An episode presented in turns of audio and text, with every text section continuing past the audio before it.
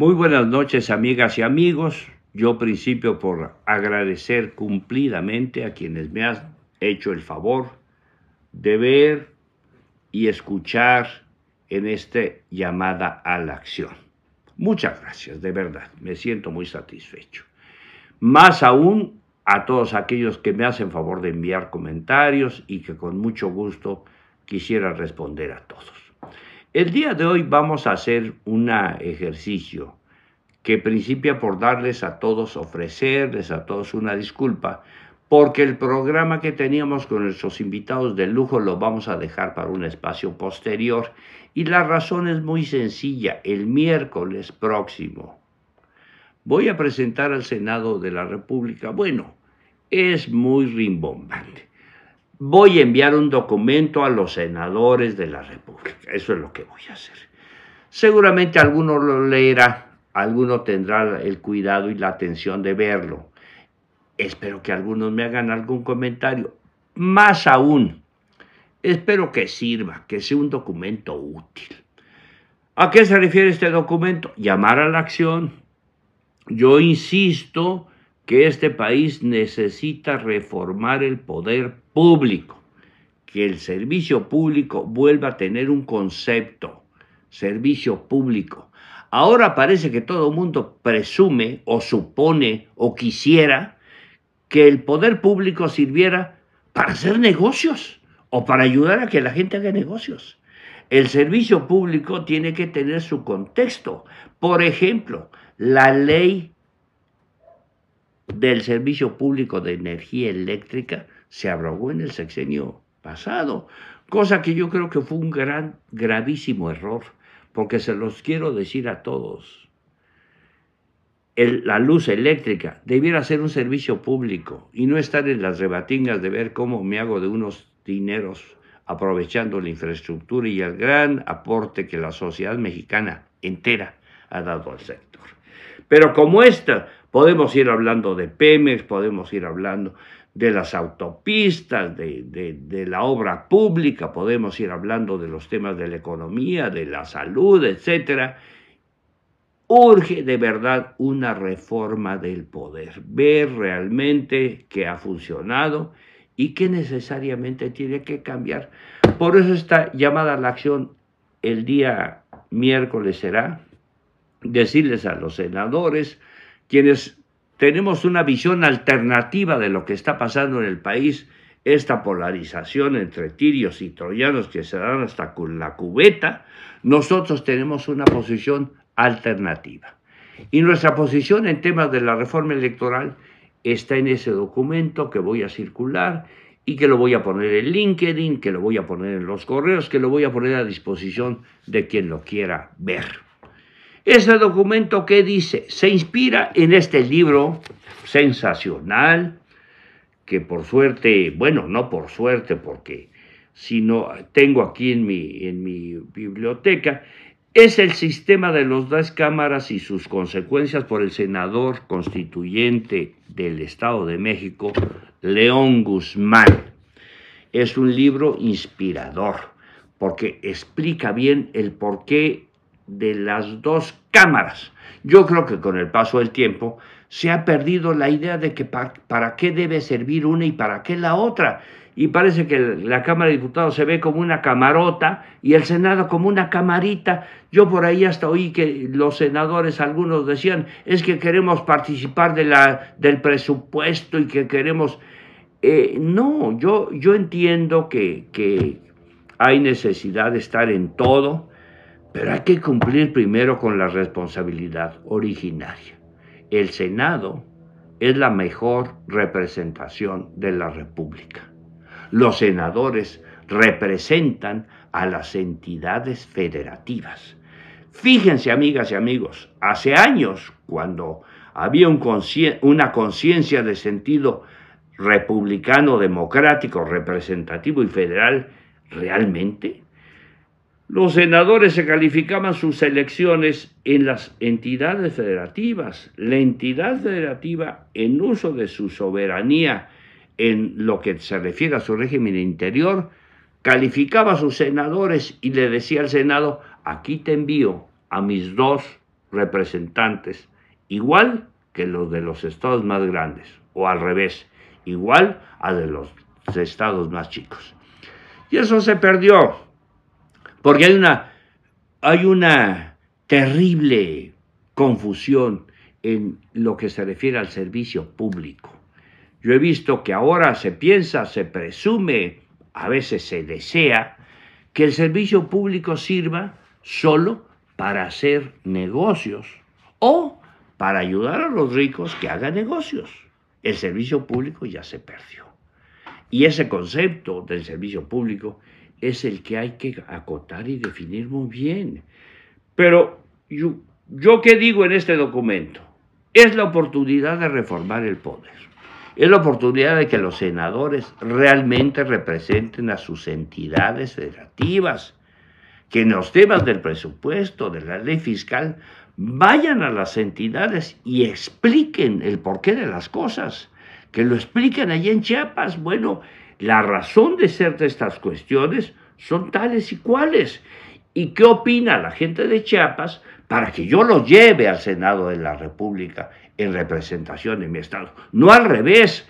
¿Qué dicen los tatamandones del centro? Para que yo le imponga, sin reflexión alguna, a mi entidad federativa. Es al revés. León Guzmán lo dice de manera magistral en su libro, de manera magistral. En el documento que estoy enviando está hago alguna cita de este libro magistral para recordar el origen. Esta es una república democrática, representativa, laica y federal. Y en la práctica lo que menos es es federal.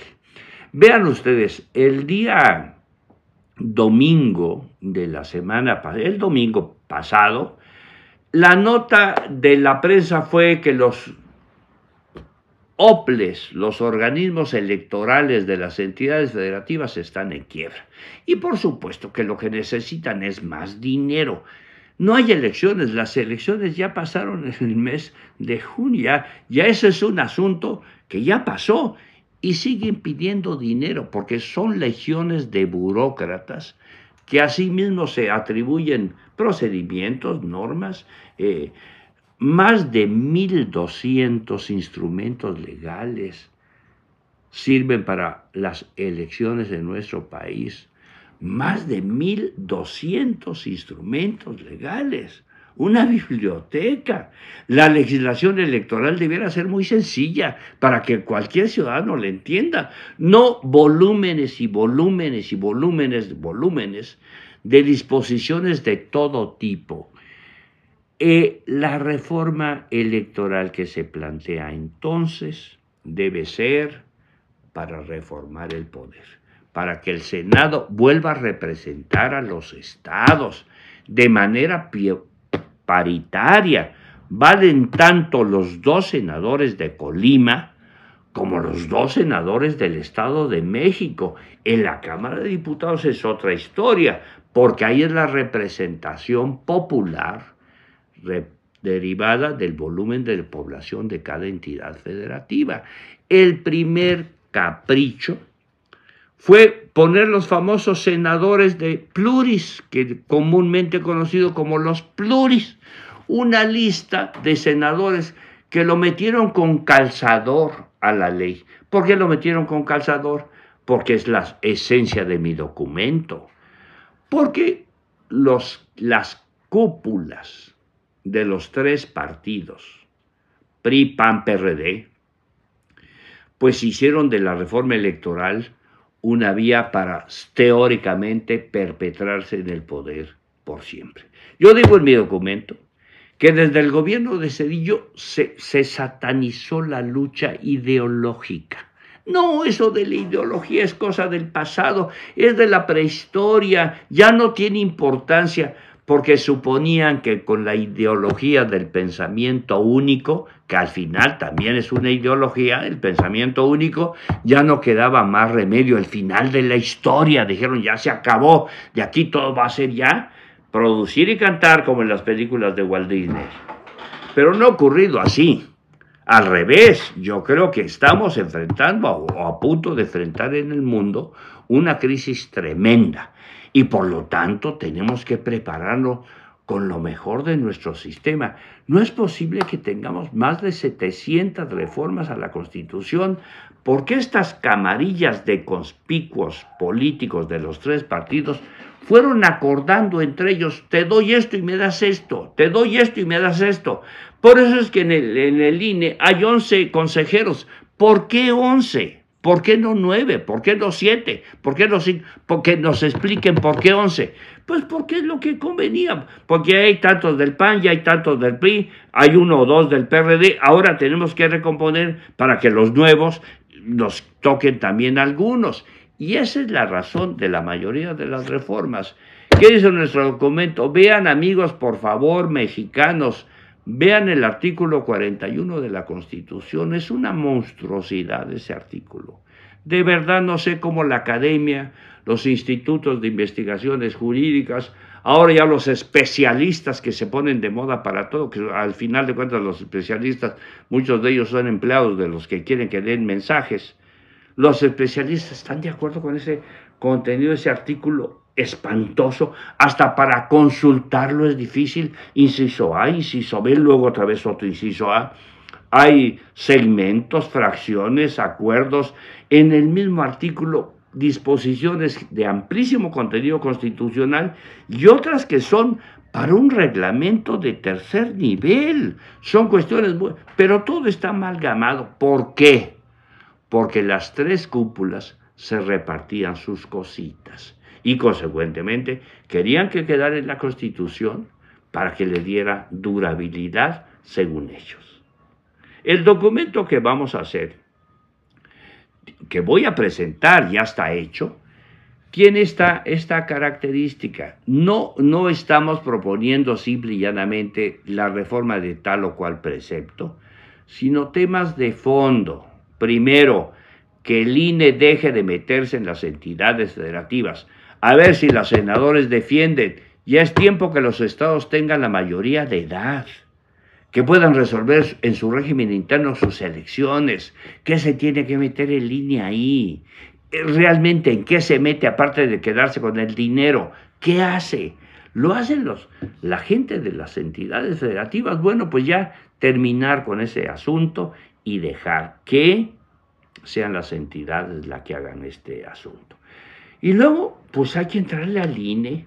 El INE es un paquidermo gigantesco, gastalón, poco eficaz, porque vean ustedes, pues hay violencia en las elecciones, hay dinero supuestamente ilícito en las elecciones, matan los candidatos en las elecciones, hay FEPADE, hay tribunal, hay un aparato que fiscaliza cuántos volantes se están repartiendo en la colonia 3 de mayo, el candidato fulano de tal, pero estos temas de fondo simplemente los mencionan. Yo no he visto que el INE tenga alguna responsabilidad o participación eficaz en esos temas. Entonces pedimos que se regrese la potestad a las entidades en respecto a su régimen interno para que organicen sus elecciones entramos, proponemos la discusión del INE y del TRIFE, y del TRIFE, por el amor de Dios. Hace unos meses, unos pocos, se dieron hasta con la cubeta dos grupos de, de magistrados queriendo apoderarse de la presidencia. ¿Y por qué? Yo decía, bueno, ¿por qué tanto encono? ¿Será que están discutiendo el contenido de alguna resolución, de algún principio que No, están distribuyendo los turnos, es decir, ¿cómo le hago para que tú tomes el asunto tal? ¿Cómo le hago para que tú tomes el otro? Los turnos estaban discutiendo las cosas administrativas, porque uno de los magistrados parece que le gusta viajar un poco. La verdad, yo creo que se tiene que revisar eso porque lo más delicado, amigas y amigos, es que eso se hace con dinero público, es decir, con dinero de la gente. El documento tiene varios temas, lo vamos a presentar esta, esta semana. Ya eh, el día de hoy pues ha, ya ha circulado en algunos eh, de los señores senadores. Les quiero decir gratamente, algunos diputados me hicieron el favor al conocer mi documento, de pedirme la oportunidad de platicar con ellos con un poco de mayor amplitud, diputados, de este documento. Esperemos que sea útil, porque no basta hacer reflexiones si no los concretamos en los hechos. El libro de León Guzmán, El sistema de dos cámaras y sus consecuencias. Aquí está, para la historia. Por cierto, me voy, pero les recuerdo, en 1824 se formuló la Constitución de 1824 que establece el régimen para nuestro país de República Democrática Representativa Federal. Con los problemas y las discusiones de su época, es un gran aniversario. Ya viene pronto el doble centenario, ¿verdad? En 1924 el Senado discutió y publicó un libro muy bonito con motivo de este asunto. Veremos qué pasa en este bicentenario. Ojalá que no vaya a ser como el bicentenario de la independencia, que fue verdaderamente un fiasco. Soy César Augusto Santiago, muchas gracias por escucharme. La próxima semana vamos a tener invitados para empezar a discutir nuestro documento y ojalá que también cuente con su simpatía. Buenas noches, muchas gracias.